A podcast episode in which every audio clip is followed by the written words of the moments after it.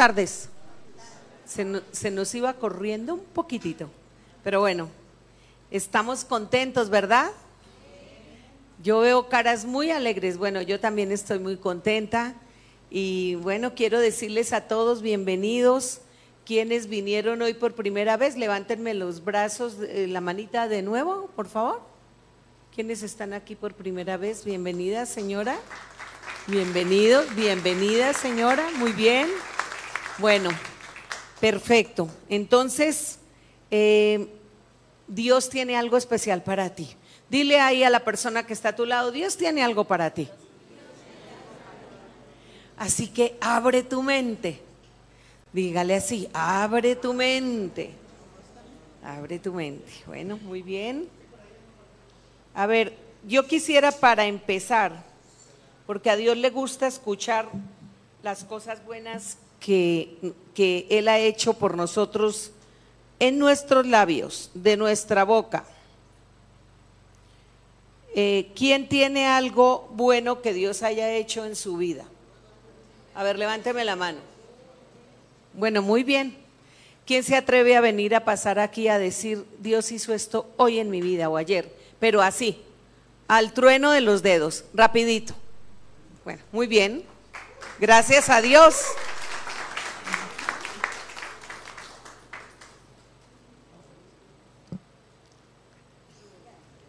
A ver, ¿Por qué lo hago así?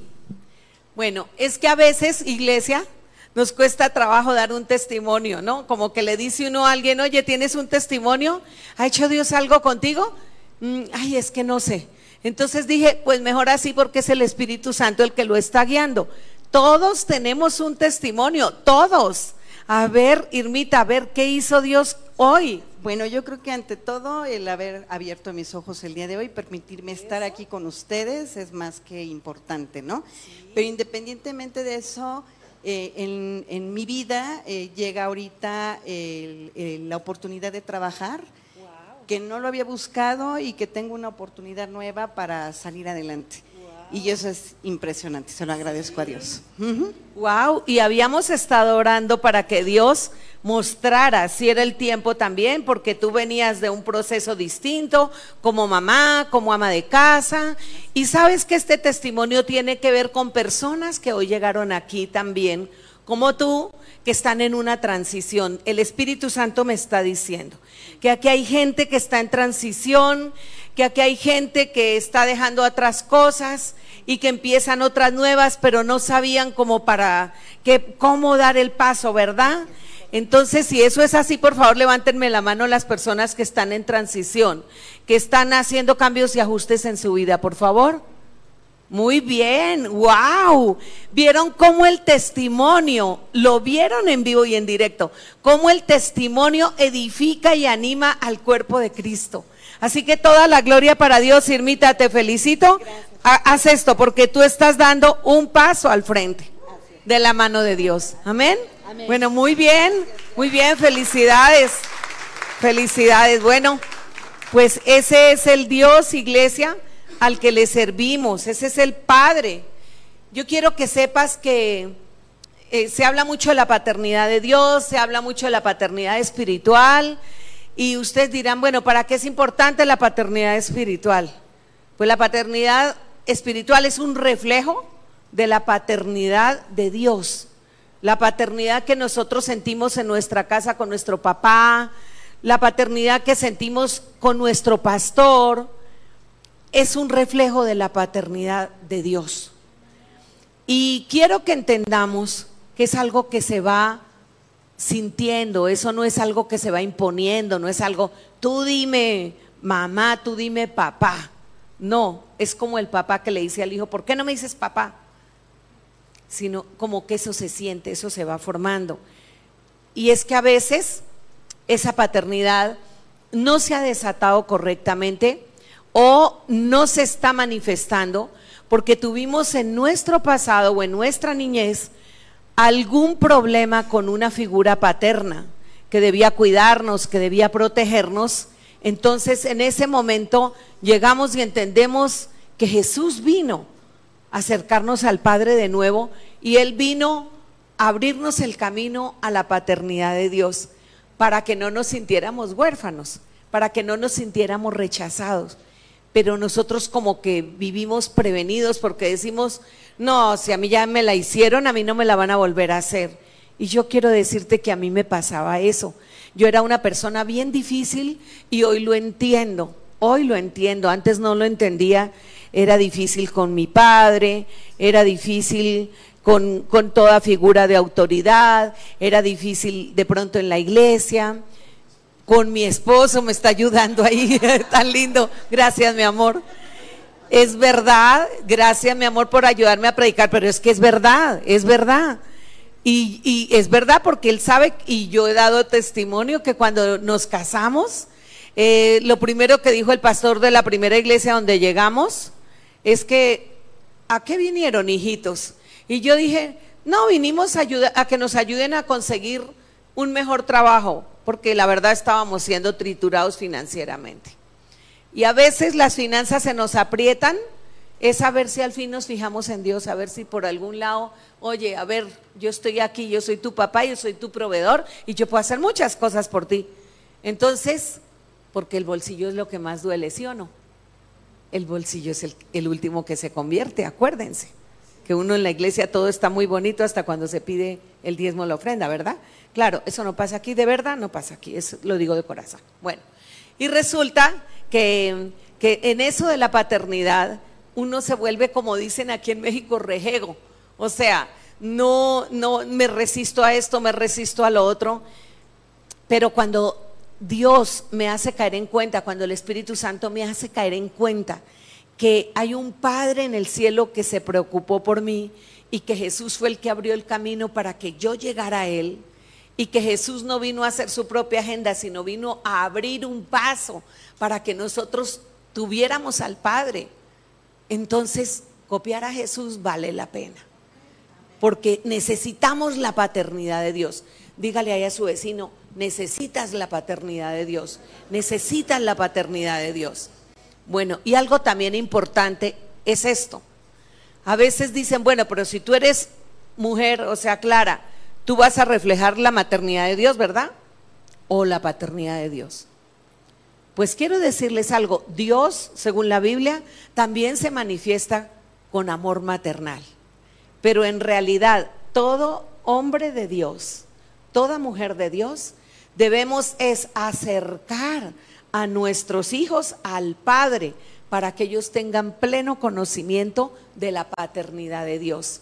Y esa es nuestra labor. Entonces, cuando tú tienes clara la paternidad de Dios, ya pues deja de importarte tanto si tu vecino te miró, si hoy el pastor me chuleó, si mi padre espiritual me abrazó, si mi compañero me dijo que estaba bonita, que estaba fea, ya te importa menos. Entonces, la orfandad ya se va, se va de esta casa, ¿me entienden? Entonces, diga conmigo, rechazo la orfandad, no me pertenece, porque tengo un Padre en el cielo que me cuida. Y un Padre en la tierra, que aunque imperfecto, es mi Padre biológico. Y tengo un Padre espiritual. Aquellos que lo reconozcan, está bien. Sí, todos podemos tenerlo. Amén. Un aplauso para el Señor. Muy bien. Y dirán ustedes, bueno, ¿y eso qué tiene que ver con el tema de hoy, que es levántate y ensánchate? Pues te voy a decir, Muchísimo, muchísimo. Todos nosotros, todos ustedes, todos ustedes, Dios el Padre de quien les hablo, depositó en ustedes y en mí una semilla de grandeza, pero es una semillota. Y si nosotros no sabemos cómo sacarla a flote, nos vamos a quedar toda la vida empequeñecidos. Y no porque Dios no nos haya dado las herramientas, sino porque no supimos sacar a flote esa semilla que llevamos dentro. Entonces, el día de hoy quiero decirles, ensancha tu mente. La palabra es levántate y ensancha. Entonces, ¿qué es levantarse? Es un verbo, como su nombre lo dice. Levántate es cambiar de posición. Si, si, viniste triste, si viniste deprimido, si viniste, ay, de pronto porque alguien te jaló, o viniste porque, bueno, no tengo más que hacer y mi esposa y mi hijo se va para la iglesia, me toca irme con ellos, pues no fue casualidad.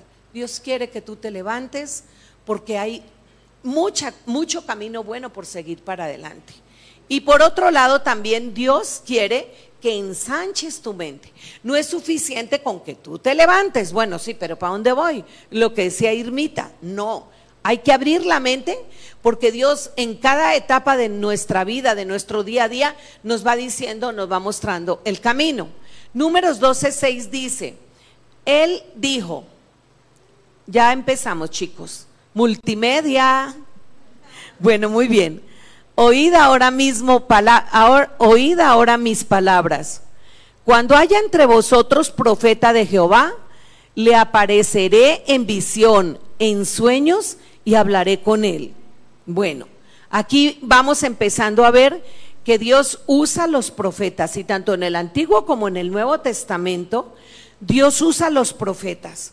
Pero también nosotros somos vasos proféticos cuando tomamos la palabra que Dios nos ha dado y la declaramos y construimos sobre ella un camino para nuestra vida. Está, claro, ¿verdad? Entonces, hay profetas de oficio que fueron ungidos y para ese oficio de profetas, pero hay vasos proféticos. Cuando yo me convierto en un vaso profético, ungida o no, para declarar la palabra de lo que ha de venir. Y la misma Biblia dice en Isaías que se levante la gente que tiene que declarar aquello que Dios le ha mostrado y que ha de venir. Entonces, para entender mejor el contexto, también porque estoy dando un poco de contexto, nos han dado mucha palabra donde nos dijeron desde hace cuatro veces por tres profetas. Era una palabra y es una palabra para esta iglesia y si es para la iglesia es para ti. Está diciendo la palabra que ensancha el sitio de tu tienda, las cortinas de tus habitaciones sean extendidas, no seas escasa, alarga tus cuerdas y refuerza tus estacas. Esa palabra es para acá, pero es para tu casa. Si tú estás viviendo en una limitación tremenda y Dios te está diciendo que ensanches tu, territorio, es porque Él primero quiere ensanchar tu mente y porque quiere renovar tu manera de pensar. Nosotros muchas veces nos quedamos en lo que se quedaron nuestros papás. No, yo nací pobre, yo me, me voy a morir pobre. Eso es un pensamiento que ahí se quedó. Pero Dios hoy te está diciendo, ensancha tu mente porque viene algo nuevo. Amén. Bueno, hace ocho días hubo una palabra y que yo les mandé a, los que no vinieron porque de verdad que se la perdieron, pero por favor véanla, se la mandé inclusive de nuevo, por favor véanla, porque les va a bendecir como me bendijo a mí. Esa palabra dice, o como nos bendijo al pastor y a mí, esa palabra está diciendo que cuando Dios manda una palabra, necesita a alguien que la tome y que diga, esto es para mí. Porque la palabra en Isaías 55, 5 dice que la palabra que yo envío no volverá vacía, sino que hará aquello para lo cual yo la envié. Y estaba diciendo ahí el profeta que nos dio esa palabra para todos, decía que Dios manda la palabra y dice, por ejemplo, Ivonne, esta palabra es para ti. Pero Ivonne dice, ay, ¿será que sí? No, yo creo, yo, yo sigo pobre, yo sigo limitada porque o no me quiero mover, no, yo estoy bien así. O digo, esto es imposible que sea para mí. Entonces la palabra ya entendió que no se puede devolver vacía donde Dios y sigue buscando y sigue buscando y sigue buscando. A ver quién dice amén y quién dice yo la tomo. Amén, amén. Entonces, Dios nos está diciendo, ensancha el sitio de tu tienda. No seas escaso, no seas escasa. Y yo les dije también que el año pasado, cuando la pastora Emma vino la primera vez y lanzó esa palabra, yo la verdad decía, ay no, ella no tiene ni idea lo que eh, hacemos aquí para que se levante la obra. Esta palabra era para otra iglesia, aquí estamos muy bien, la verdad yo no abrí mi mente para esa palabra. Hasta que entendí ese principio que hoy les estoy aplicando. Así que, compartiendo, así que diga conmigo, pues ya hay un camino recorrido, mejor tomo lo que Dios me diga hoy. Amén, me conviene, me conviene. Entonces vamos a orar por esa palabra que Dios está mandando. Señor, eh, en este momento, Padre, Espíritu Santo, esta iglesia escucha tu palabra y empieza a caminar en ella, Señor. Gracias, Padre, porque aquí ninguno, Señor, está exento de, necesidad, de, ninguno está en posición de decir, esa palabra no es para mí. Todos necesitamos renovar nuestra mente, Señor. Todos necesitamos extender el sitio de nuestras habitaciones, correr esas cortinas, como dice tu palabra. Todos necesitamos renovar nuestra mente, Señor, porque sabemos que tienes cosas tremendas para cada uno de nosotros. En el nombre de Cristo Jesús. Amén. Muy bien. Muy bien. Un aplauso para el Señor. Bueno, resulta que vamos a ver cómo nos podemos ensanchar. En Efesios 22, 23 y 24, por favor mírenla.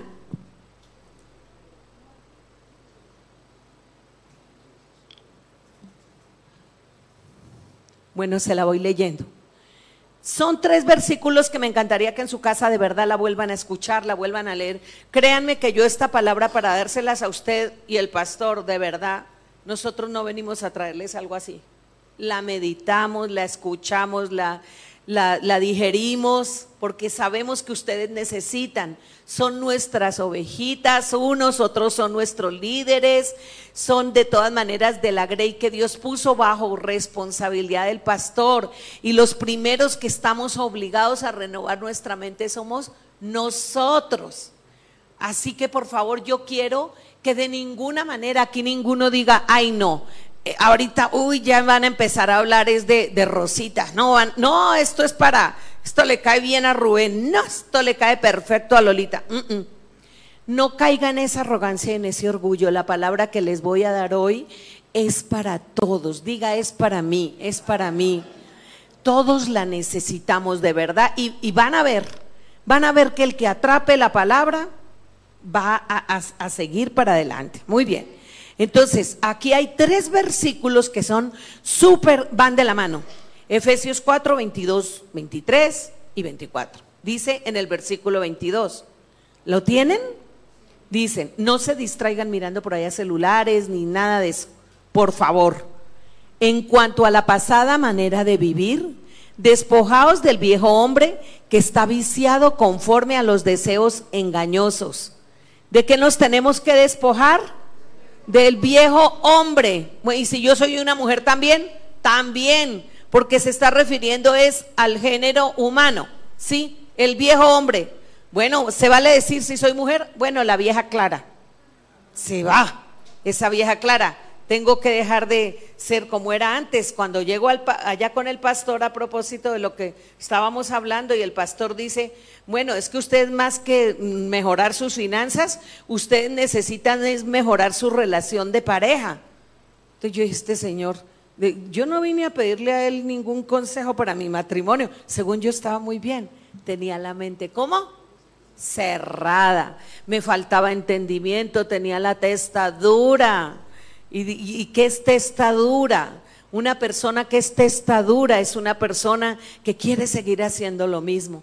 Yo estaba ahí hasta que el Señor empezó a hablarme y a decirme, tienes que renovar tu mente porque viniste por unas finanzas, pero es el origen está en tu pésimo matrimonio, en la forma como tú desobedeces a Dios constantemente.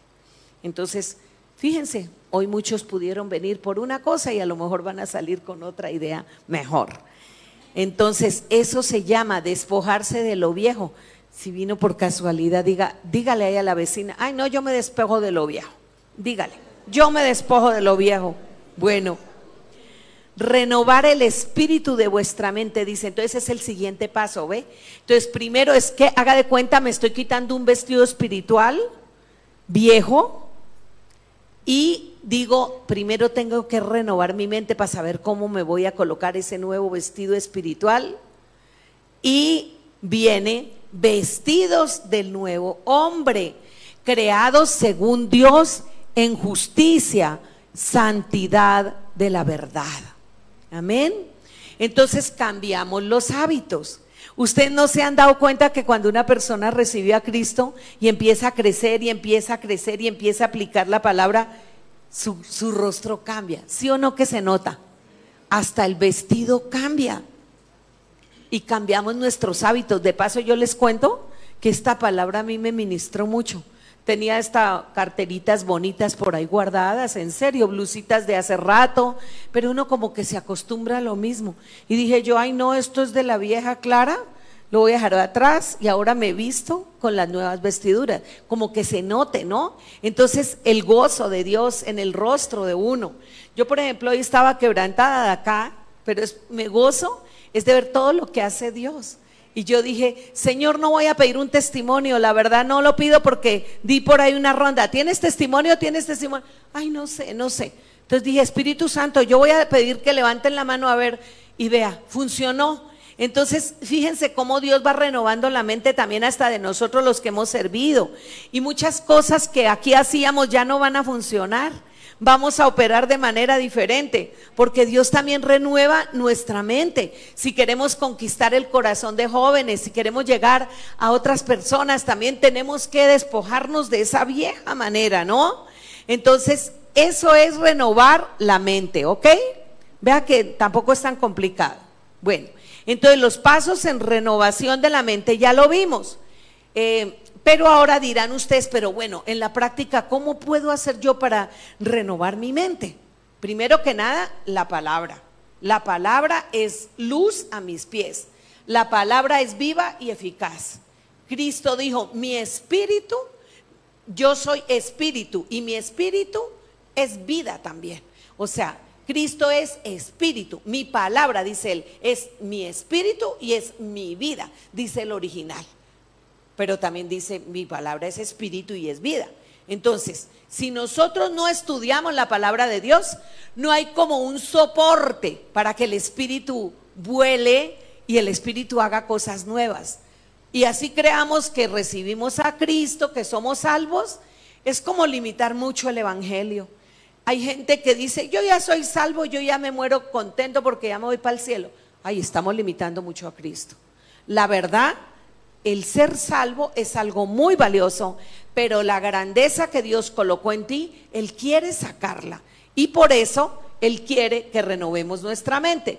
Entonces, ¿cómo se renueva la mente? Hay muchas formas, en la palabra encuentran muchas, muchas formas, pero mire por ejemplo lo que dice Jeremías. Ese es un versículo de batalla, que ya varios lo conocemos, pero hoy apúntalo, apúntalo que te va a servir.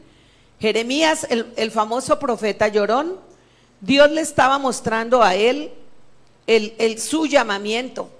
Y Jeremías decía, no, Señor, yo no quiero ir porque soy niño, o sea, soy inmaduro. ¿Cuántos de ustedes se les ha dicho, tú eres capaz de hacer esto, tú eres capaz? Y a la primera en la curva se arrepienten o a la primera no vienen, no, escuchan. Y el que no escucha, pues ¿cómo va a saber para dónde vamos? Entonces Dios le dijo a Jeremías, no digas que soy niño, porque a donde yo te diga que vas, tú vas. ¿Sabe qué le quería decir Dios a Jeremías? No es que fuera un Dios prepotente, no era que fuera un Dios eh, eh, arrogante, no, lo que le está diciendo, oiga, mijito, si yo lo hice a usted antes de la fundación del mundo, yo sé de qué está diseñado, yo sé la grandeza que coloqué en usted o en ti. Entonces, ¿Cómo me vas a decir que no voy porque me da pena, me da miedo? Si yo sé lo que coloqué en ti. Entonces, eso era lo que le estaba diciendo Dios. Dios sabe lo que colocó en ti. Dios sabe, Luisa, lo que colocó en ti. Él sabe la transición que tú estás pasando. Él sabe lo que colocó en sus matrimonios. Él sabe lo que colocó en cada uno de ustedes.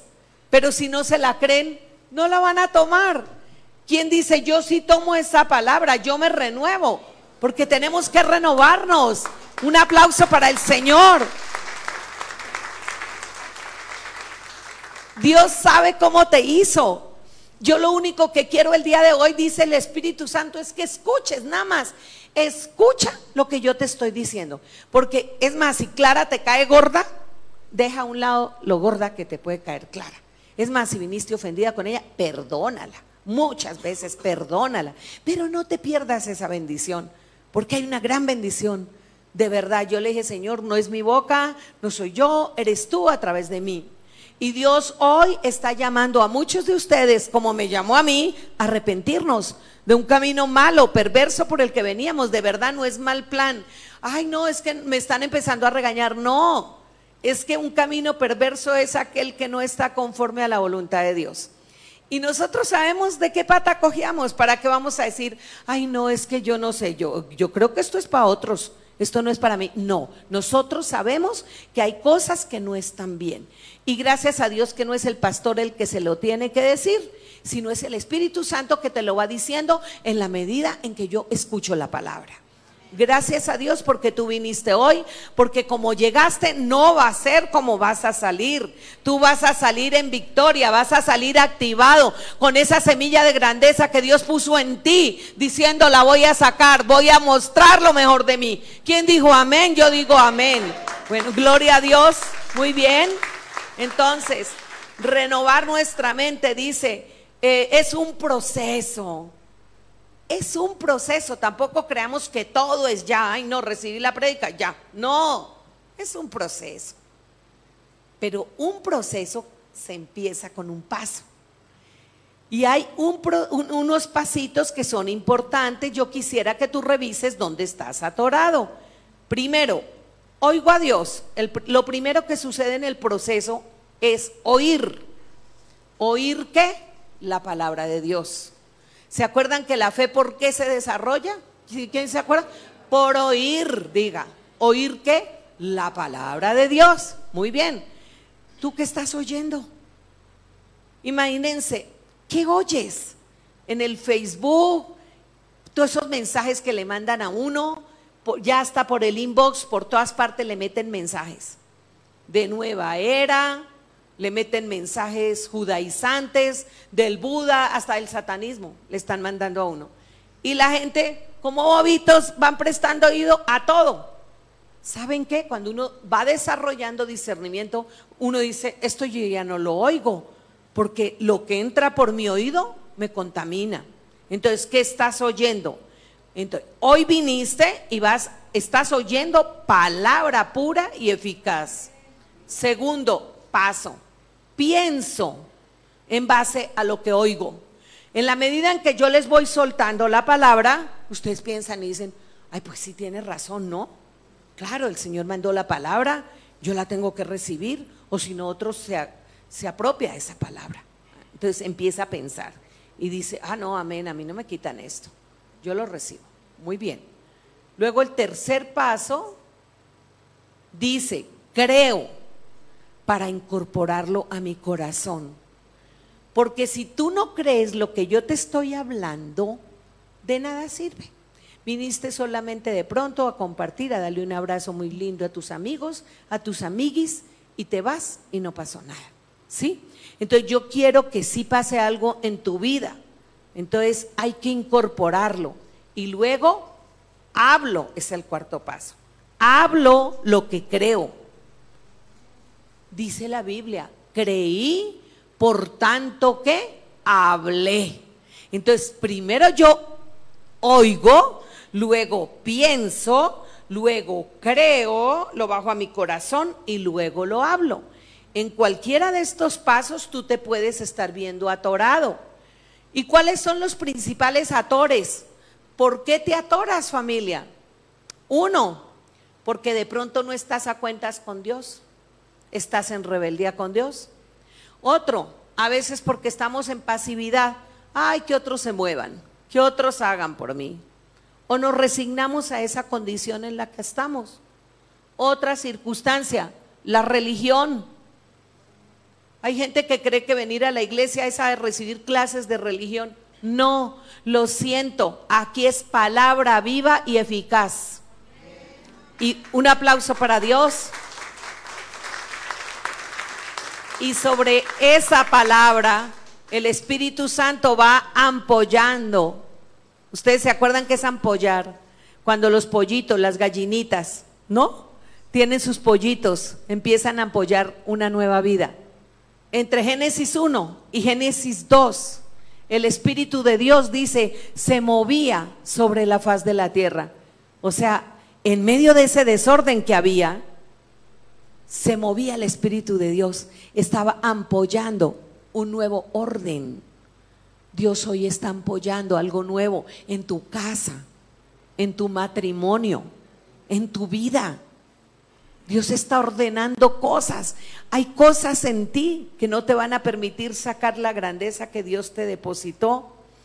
A veces las personas que más obstruyen tu grandeza, adivinen quién son. Diga yo mismo. Diga yo mismo. Yo mismo. ¿Por qué? Porque no me doy, no me permito pensar diferente. Ese es el ejemplo que les di. Yo estaba cerrada, yo y pastora y todo, sí, aquí me balconeo para que piensen y, entiendan que a todos nos pasa. Todos tenemos limitaciones. Y yo decía, ay no, ¿qué tal ensancharnos más? No, porque yo estaba pensando que lo iba a hacer era en mis fuerzas. Pero ¿sabe qué? No es en mis fuerzas, es en la fuerza y en el poder que Dios nos da.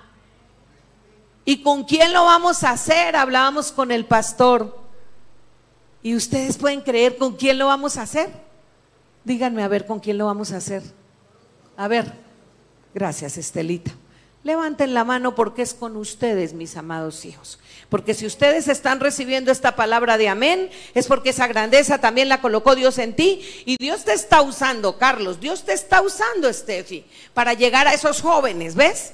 Dios va usando a la gente. Dios a David le dio una palabra. Hace ocho días le dijo, tú eres mi aguilucho. Tú eres mi Isaac, le estaba diciendo a un jovencito de 18 años recién llegado. Le dijo, y él tomó la palabra y dijo, yo soy, yo lo recibo. Así la apañó. ¿Y sabe qué va a pasar con ese muchacho? Ese muchacho es como el hijo de Abraham, que era su Isaac. O sea, Abraham, cuando tenía más de 80 años, Dios le dijo, mire, salga al frente, mire las estrellas hasta donde usted mire, hasta allá eso es suyo. Y Abraham decía, wow, son muchas. Pero veía que pasaba el tiempo, pasaba el tiempo y su realidad era otra. O sea, ¿dónde están mis hijos? Y Sarita, hmm, ¿qué hacemos con Sarita? Es que en esa época no había Viagra tampoco. bueno, entonces dice, ¿qué vamos a hacer con Sarita? Entonces fue cuando Sarita vino y le puso a la esclava para ayudarle y de ahí nació Agar, de ahí nació más bien el hijo de Agar, o sea, Ismael. Entonces, en ese momento que pasó, se dividió un pueblo. Porque Sarita, por ayudarle a Dios, no esperó en el tiempo de la promesa y no dijo, Dios depositó grandeza en mí y aunque yo sea estéril todavía, hay grandeza que sale de mí y voy a dar a luz un hijo o muchos hijos que serán como esas estrellas que yo vi y como esa arena del mar que yo vi. Amén. Entonces, tenemos que tener la visión que Dios nos ha dado. ¿Y cómo es ese David con Isaac? Ese ejemplo que les puse. Porque Isaac, cuando nació también, ya lo vimos, fue un hijo de lucha, fue un hijo de batalla. Y fue un hijo que Dios en un momento dado también se lo pidió a Abraham y le dijo, vamos y lo, lo llevamos al monte. Eso ya no lo sabemos pero ¿en qué consistía el chiste y la gracia en ese momento? En ese momento es que Abraham cuando vio a Isaac, no lo vio él solo, sino vio toda una nación, vio multitudes. Y hay hijos aquí, hay hijos de ustedes que están a las vivas y despiertos y yo no los veo a ustedes solos, yo veo multitudes multitudes. Y a lo mejor mis ojos no lo verán, mis ojos terrenales, pero en lo espiritual Dios ya lo vio y yo ya lo pude ver y yo ya lo creo y yo ya lo bajé. Entonces así funciona el reino. Y el reino hoy está aquí. Aquí hay multiplicación y aquí hay bendición. Aquí hay bendición. Gracias a Dios. Otro obstructor, otro saboteador de tu grandeza es el legalismo. Tremendo. Porque la misma Biblia dice que la letra qué? Mata, más el espíritu qué? Vivifica.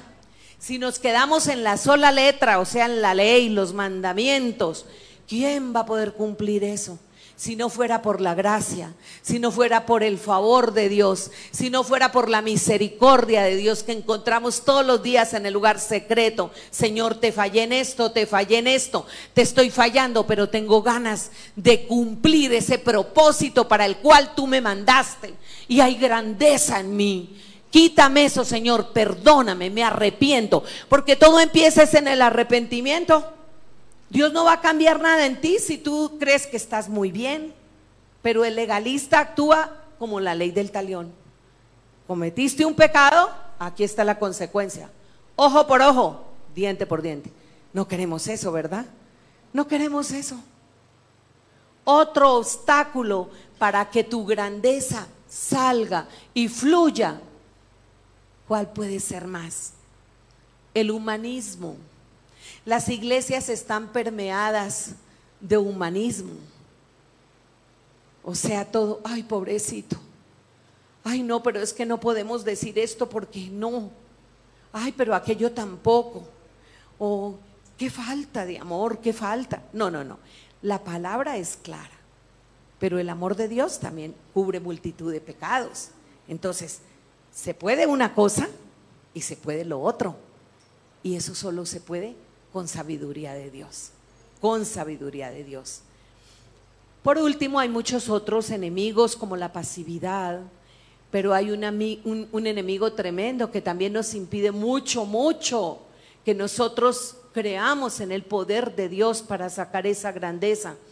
Es el, es el, el espíritu de Grecia, es el espíritu del conocimiento, el creer que uno estudió, hizo tantos títulos, eh, eh, que ya fue a tantas universidades, que adquirió tantos diplomados. entonces todo lo empiezan a razonalizar, todo se raciocina. Entonces mientras tú le pones lógica a cada cosa que el Espíritu Santo te está diciendo que haga, pues otro ya atraparon tu bendición. Entonces yo lo digo porque yo estudié saqué mi carrera, saqué dos maestrías, he hecho muchos diplomados, qué sé yo, mucha cosita por ahí por el camino y, el, y el, en lo espiritual también. Pero Pablo que decía, esos títulos los tengo por qué? Por basura a la hora de la verdad. No nos sirven. ¿Para qué? Porque no es que no sea importante, él no quería decir que no era bueno haber ido a la universidad. No, claro que sí. Y estudiar es bueno, pero por encima de ese conocimiento está el conocimiento de Dios, que es el que se mueve a través del Espíritu Santo y es un espíritu totalmente completo, es un conocimiento absolutamente completo. Y está también el nombre de Jesús, que es un nombre que qué, que es sobre qué, sobre todo nombre. Entonces, sobre todo título, sobre todo eh, eh, pergamino, sobre toda enfermedad, sobre toda situación está Jesús, que es nombre sobre todo nombre. Y ya fue a la cruz del Calvario y pagó por nuestra ignorancia, para que en Él fuéramos enriquecidos y pudiéramos tener un discernimiento que nos ayudara a salir de la concha y de la cueva en la que nos encontramos. Amén. Entonces vamos a, a, darle un aplauso al Señor y le vamos a decir, gracias Señor, gracias Señor. Entonces, hay algunos pasos que debemos hacer nosotros para ensancharnos. Diga, levántenme la mano los que se quieren ensanchar. A ver, yo creo, estamos hablando, todos necesitamos ensanchamiento. Y yo no me conformo, yo he aprendido algunas cositas, poquitas, pero yo quisiera más. Pero más que saber, que es el conocimiento, es hacer, hacer. Porque ¿para qué me sirve el proceso que les dije? Oír hasta que llegue a qué? A dar fruto. Punto. Porque ¿para qué tanto conocimiento si no, no estamos haciéndole? Bueno, entonces acá dice, pasos para ensancharse. Primero, concebirlo en la mente. O sea, abrimos la mente, lo recibimos. Ah, pues si nos vamos a ensanchar. Un ejemplo, claro que sí. Es que no es, no es en mi fuerza. Ah, no, ahí está Tomás y Lola. Ahí está Alex y Marta. Mire, está hasta Chelito que nos da lecciones de ensanchamiento, porque a todas sus generaciones les ha hecho que cambien su mentalidad. Entonces, tenemos a Chelito. A ver, ¿a quién más tenemos por aquí? Tenemos a Erika, tenemos a Jonathan, tenemos allá a Juan Carlos. O sea, hay una cantidad de posibilidades. Tenemos a Enrique Estelita. A todos los tenemos. Entonces, ¿por qué nos vamos a limitar? ¿Acaso Dios no le puso grandeza a cada uno? Ah, no, pues la vamos a sacar. La vamos a sacar. Yo no sé si ustedes se acuerdan de una vez, había por ahí un señor, eso fue aquí en México, que, él decía, es que me sacaron el FUAT. ¿Sí se acuerdan? Ah, bueno, los que se acuerdan, saquen el FUAT. Saquen su FUAD. No me sigan dejando el FUAD escondido. No me sigan dejando el poder allá escondido.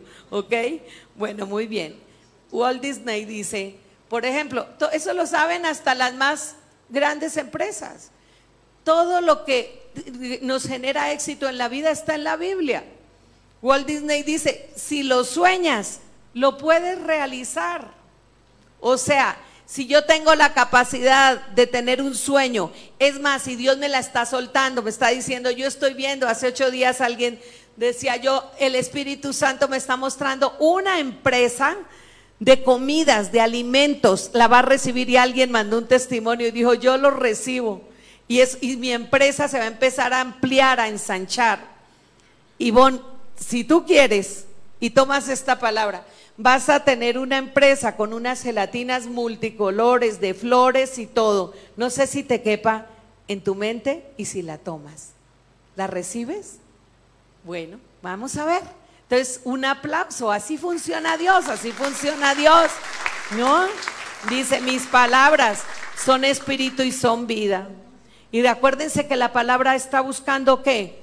Está buscando carne y sangre para que haga qué? Para que se empolle, para que tome vida y no está buscando carne y sangre de rico o de pobre, de culto o inculto, carne y sangre, el que la reciba, ¿ok? Y ojalá que la recibamos nosotros. Entonces, voy a colocarles como ejemplo el roble. El roble es una planta que Dios depositó en esa planta mucha grandeza. Es una semilla que tiene mucha grandeza porque cuando se desarrolla puede llegar a crecer entre 30 y 40 metros. Pero si esa semilla se, circunscribe a algo muy pequeño, esa semilla se va a limitar y no va a poder crecer. Entonces, nosotros podemos tener el roble, la semilla del roble adentro. Un ejemplo, pero si nosotros no ensanchamos nuestra mente y no preparamos nuestro entorno para que esa palabra funcione, el roble que hay en mí no va a salir a ninguna parte. Entonces, después de que tú sueñas, debes moverte en esa dirección. Hoy, de verdad, Dios te dice, iglesia, yo no te quiero dejar ahí, pero yo no puedo obligarte a que tú hagas la parte que te corresponde. Tú debes ejecutar aquello que yo te estoy mandando para que lo hagas. Hoy te quiero hablar también, entonces, fíjense que el cambio, Dios manda la palabra y tú la recibes y tú la escuchas, la meditas, la bajas a tu corazón y la ejecutas. Ese es el orden. Luego, el efecto en torno. Si tú quieres volar como águila, Tú no puedes estar caminando con gallinas y patos todo el tiempo. O sea, tú necesitas empezar a trabajar y a rodearte de gente grande que piense como tú, de gente que tenga sueños, de gente que diga, oiga, podemos ir para allá, podemos hacer esto, y no matasueños. Hay gente matasueños, ¿sí o no? Llega uno con un, alegre. Ay, no, Dios me dio esta palabra. Dios me dijo que voy a tener un negocio de gelatinas porque me dio ese talento, me dio ese don. Si vos no la recibes, de pronto hay otra que dice, oiga, yo también hago gelatinas y bien buenas, yo la voy a montar, yo voy a montar ese negocio. Así es. Hace unos años estábamos, eh, bueno, yo estaba predicando sobre la fertilidad y estábamos hablando de Ana, cuando abrió eh, cuando, empezó a orar para que tuviera un hijo y que Dios abrió el vientre de Ana. Entonces dije, el Señor está abriendo el vientre acá de mujeres estériles. El Espíritu Santo se mueve ayer y se mueve hoy y se mueve siempre. Si tú tomas la palabra el día de hoy, el Señor va a hacer eso en ti. ¿Quién dijo amén? ¿Quién dijo amén?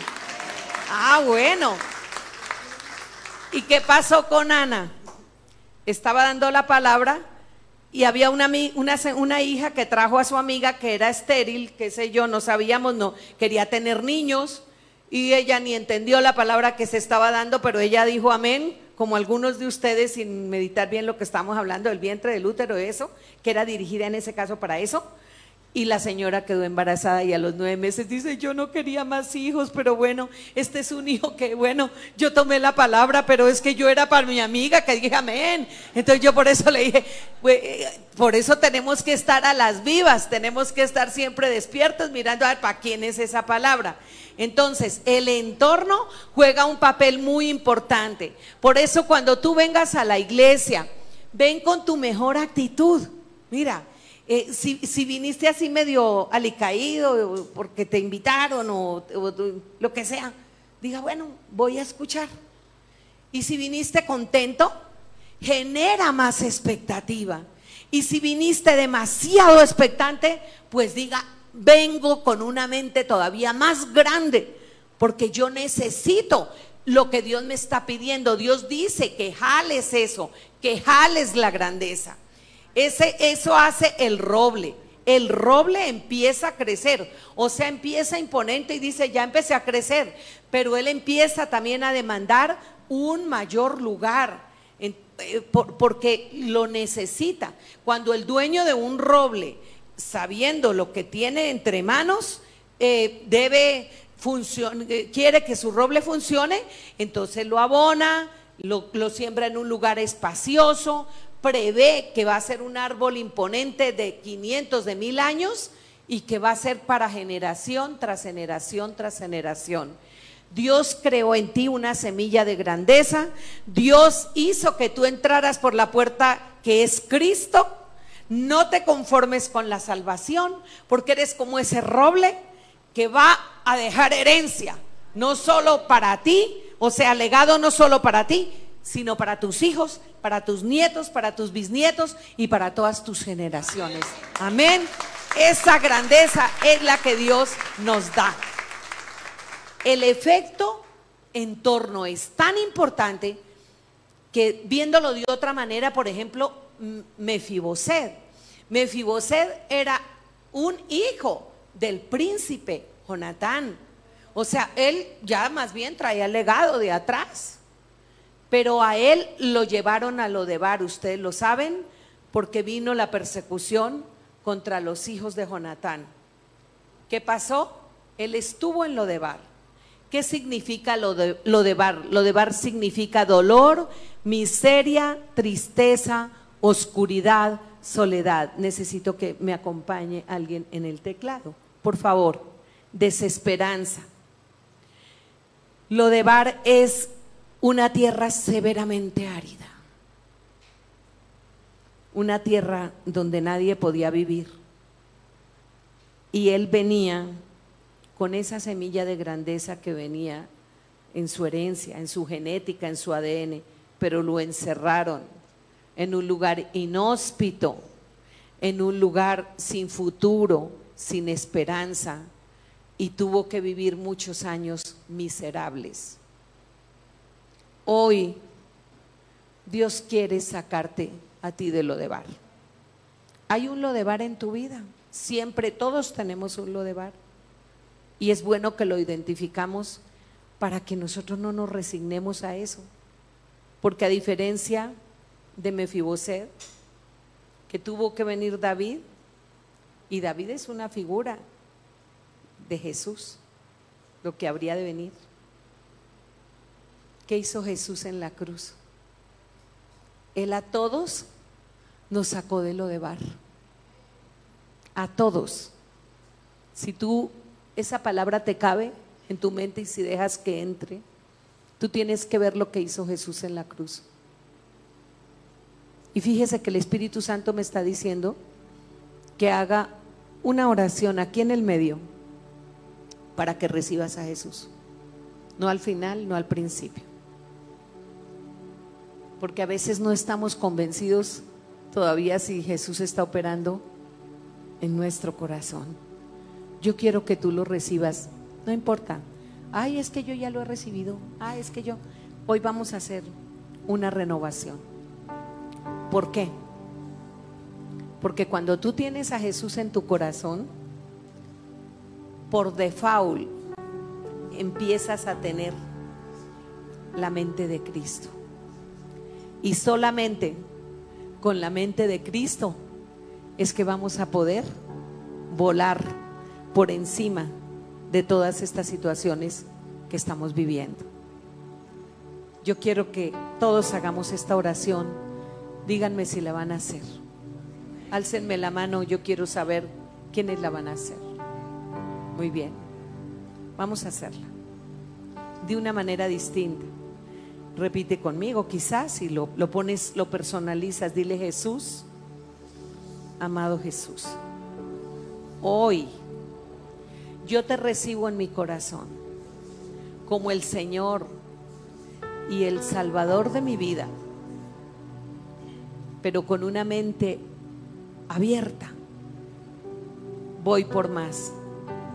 No solo eres mi Salvador, sino que en esa cruz tú pagaste para que yo pudiera sacar toda esa grandeza que tú depositaste en mi corazón.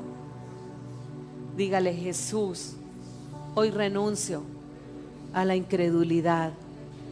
Hoy renuncio a la pasividad. Hoy renuncio al legalismo, a la religiosidad, al humanismo. Renuncio al espíritu de conocimiento que me ha tenido limitada o limitado. Y, recibo todo el potencial y tu poder. Porque Cristo, tú eres poder de Dios, sabiduría de Dios.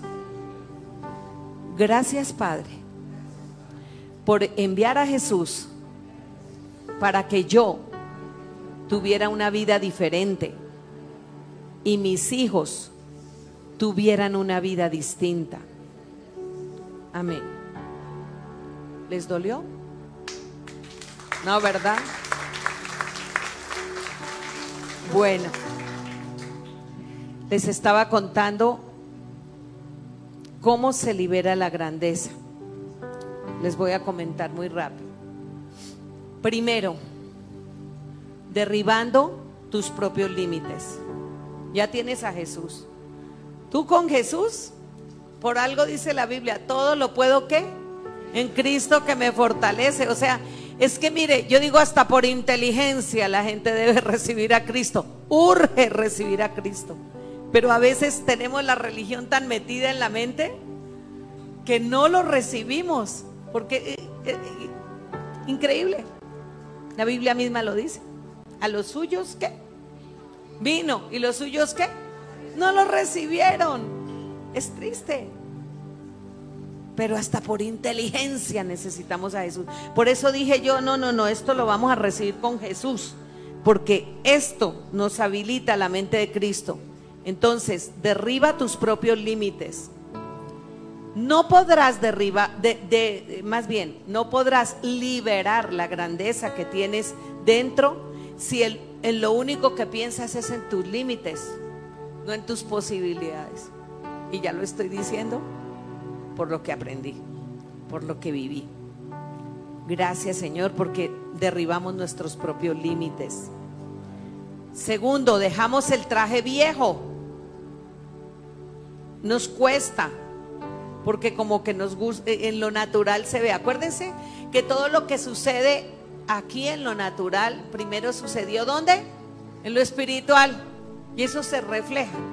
A veces nos cuesta dejar los zapaticos viejos, nos cuesta dejar la chaquetica esa que nos gusta más, la chamarra. De igual manera nos cuesta dejar los hábitos que nos hacen daño. Pero si pasamos el proceso que les dije, Dios nos va a ayudar. dejar el traje viejo, transformar nuestra mente para que vayamos de qué? De gloria en gloria, de poder en poder. ¿Sabían que ustedes van de gloria en gloria y de poder en poder? Iglesia, dije, de poder en poder, de gloria en gloria. Estamos despiertos, ¿verdad? Muy bien, muy bien. Después de eso, vamos transformando la mente a la estatura de quién? ¿A la mía? Está muy chiquito. No, del varón perfecto. ¿Y quién es el varón perfecto? Cristo Jesús. O sea, no nos conformemos. Yo digo, bueno, Señor, a mí esto me parece un poco difícil, pero para ti acaso hay algo imposible. Entonces yo me voy a renovar y, me, y luego me voy a poner mi traje nuevo. ¿Para qué? Para influir en mí misma. O sea, tengo dominio propio.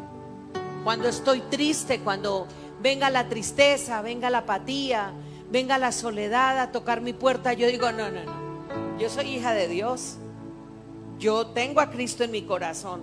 Mi mente está siendo transformada. Entonces, ¿qué hago? Me levanto y prosigo hacia mi sumo llamamiento. ¿En quién? En Cristo Jesús. Me levanto, me levanto y voy para adelante. Me ensancho.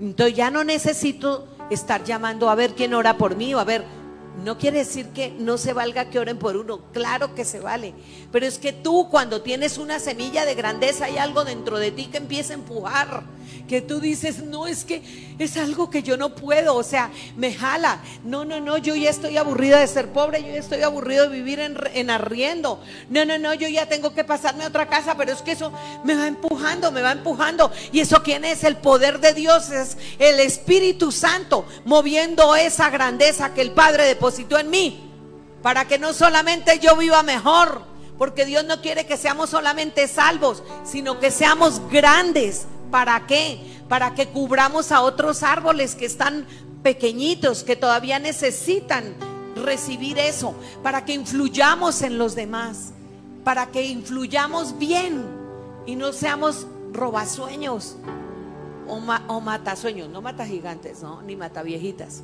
¿no? No, robasueños, ¿no?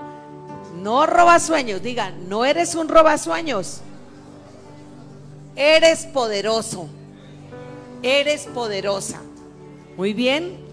Y cuando nosotros logramos revestirnos de ese traje nuevo que dice la Biblia, trastornamos el entorno. Ahí es cuando podemos ir a una escuela, ahí es cuando podemos ir a un lugar, ahí es donde podemos ir a los montes donde Dios nos dijo que íbamos a influir. Si es a gobernar, es a gobernar. Despojémonos de esa mentalidad. Los cristianos no deben estar ocupando puestos de gobierno. No, mijito. Si Dios lo llamó allá, ocúpelo, gobierne bien y bendiga a sus hermanos, bendiga a su familia, bendiga al pueblo. ¿Sabías que cuando un hombre sabio gobierna, la palabra de Dios dice que hay paz, que hay tranquilidad? Pero en cambio que cuando un mal gobernante es el que manda, todos estamos tristes y afligidos. Porque es como si cayéramos en Egipto. Pero aún así, Dios ha colocado grandeza en nosotros. Y aún así que tengamos gobernantes que por encima estén haciendo las leyes mal, estén dictando decretos mal. Por encima está quién? Cristo. Y, y otro secreto más grande, por encima estás tú junto con Cristo en lugares celestiales, gobernando y tomando autoridad en el nombre de Jesús. Amén. Entonces, Dios quiere que trastornemos el mundo. Aquí está diciendo Hechos 17:6 dice, al no encontrarlos arrastraron a Jason y algunos de los hermanos ante las autoridades de la ciudad gritando, esos que han trastornado el mundo han venido acá también. Que cuando tú llegues a un lugar la gente diga, es que Lola transforma el mundo wow, es que hay de trastorna al mundo, alegra al mundo. Trastornar no es desordenar, ahí dice como cambiar el rumbo, como ayudar, levantar. Dice, llegó Tomás, llegó Christopher. Aquí se multiplicó la bendición, porque tiene la unción para multiplicar. Él tiene la unción para eso, para darle de comer a la gente pobre también. Porque cuando Dios te bendice, no solamente es para que tú comas bien y para que tú te acomodes, no, Dios te bendice y ahí está el último paso para que tú bendigas a otros. Ese es el chiste. Así que fe de reino, entorno de grandeza hay aquí. Para que un Dios tan grande como el nuestro quepa en nosotros, primero creo la grandeza que hay en mi interior porque Dios me la dio. Aquí hay alguno que todavía sienta que Dios no le colocó grandeza. Levánteme la mano si hay alguno que todavía cree que no tiene grandeza. Bueno, entonces vamos, dice Génesis 28, 16, 17, ya para levantarnos. Pónganse de pie familia. Dice, despertó Jacob de su sueño y dijo, oigan pues porque se levantaron. Ustedes se acaban de levantar, ¿no? No se vuelvan a sentar, pero no en su casa para comer y para pasar rico, ¿no? O ahorita, sino levántense y no se, no se acomoden a una silla eterna, a quedarse tranquilos y pasivos. Levántense siempre, tengan ese vigor de levantarse. Despertó Jacob de su sueño y dijo, ciertamente el Señor está en este lugar, fe de reino, y yo no lo sabía. Y tuvo miedo. Cuán imponente es este lugar, y yo no lo sabía. Y tuvo miedo y dijo, cuán imponente es este lugar, que donde tú vayas haya cielo abierto, que ese lugar se vuelva imponente, porque llegó alguien que cambió estructuras, porque llegó alguien que trajo la bendición, porque llegó el abridor de caminos. Sabes que Cristo nos prometió que Él iba delante de nosotros y que Él abriría caminos que nadie puede cerrar. ¿Quién lo cree? Si tienes miedo, tú ve porque Él va delante nuestro. No temas ni te intimides. Si esta semana tú tienes que hacer algo que estaba pendiente, que estabas pensándolo, lo hago, no lo hago, da ese paso de fe. Dios me dice, yo voy contigo yo abriré camino, yo engrandeceré tus pies para que no tropiecen y los afirmaré sobre la roca de mi salvación, dice el Señor. Amén. ¿Por qué? Porque has recibido la palabra, viniste con una mente diferente. Gracias Señor, porque nos has quitado vendas de los ojos, porque nos damos cuenta que también este lugar, así como tu casa, se pueden convertir en puerta del cielo. Este lugar es puerta del cielo. Y desde aquí se abren bendiciones para muchos lugares. Gracias Señor. Señor, en esta tarde yo voy a, orar. Levantemos al cielo antes, primero adorémoslo a Él, adorémoslo. Ya saben que en la adoración hay mucha gracia, hay mucha bendición. Vamos a, a declarar que este es un lugar, que es una puerta del cielo. ¿Sale? Que los cielos